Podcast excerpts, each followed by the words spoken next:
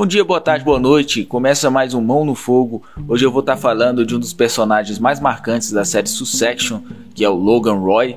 É, essa série que já é um fenômeno de audiência, principalmente nos Estados Unidos, ela aborda esse mundo dos negócios, dos bilionários, um pouco ali parecido com Billions. Logan Roy é o patriarca da família e representa um modelo de gestão consolidado, mas ultrapassado.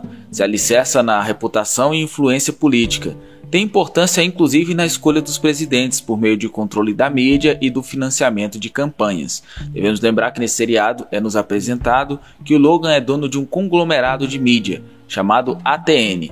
Então aí dentro da ATN você tem a Waystar, ou é a Waystar que é, o, que, que, é a empresa principal, não lembro de cabeça agora. E aí, aí por baixo disso tem podcasts, tem investimentos em inteligência israelita, lançamento de foguetes, enfim, o cara é podre de rico mesmo. Logan não é americano, ele é canadense. E aí eu faço um paralelo com outro personagem que também é canadense e também se chama Logan, que é o Wolverine. É engraçado que o Logan ele começa o seriado ali debilitado no hospital e no decorrer das temporadas ele vai ficando cada dia mais saudável.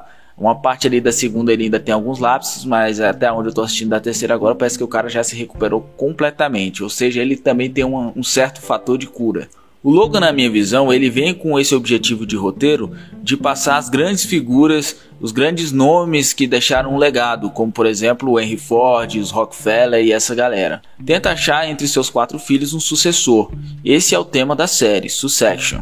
São eles, Connor, que é fruto de um relacionamento diferente de seus outros irmãos, que são Kendall, Shiban e Roman. Outro ponto a se destacar é seu casamento com a Márcia, ou seja, lembra muito aquelas mulheres italianas dos filmes ali do Poderoso Chefão tudo mais.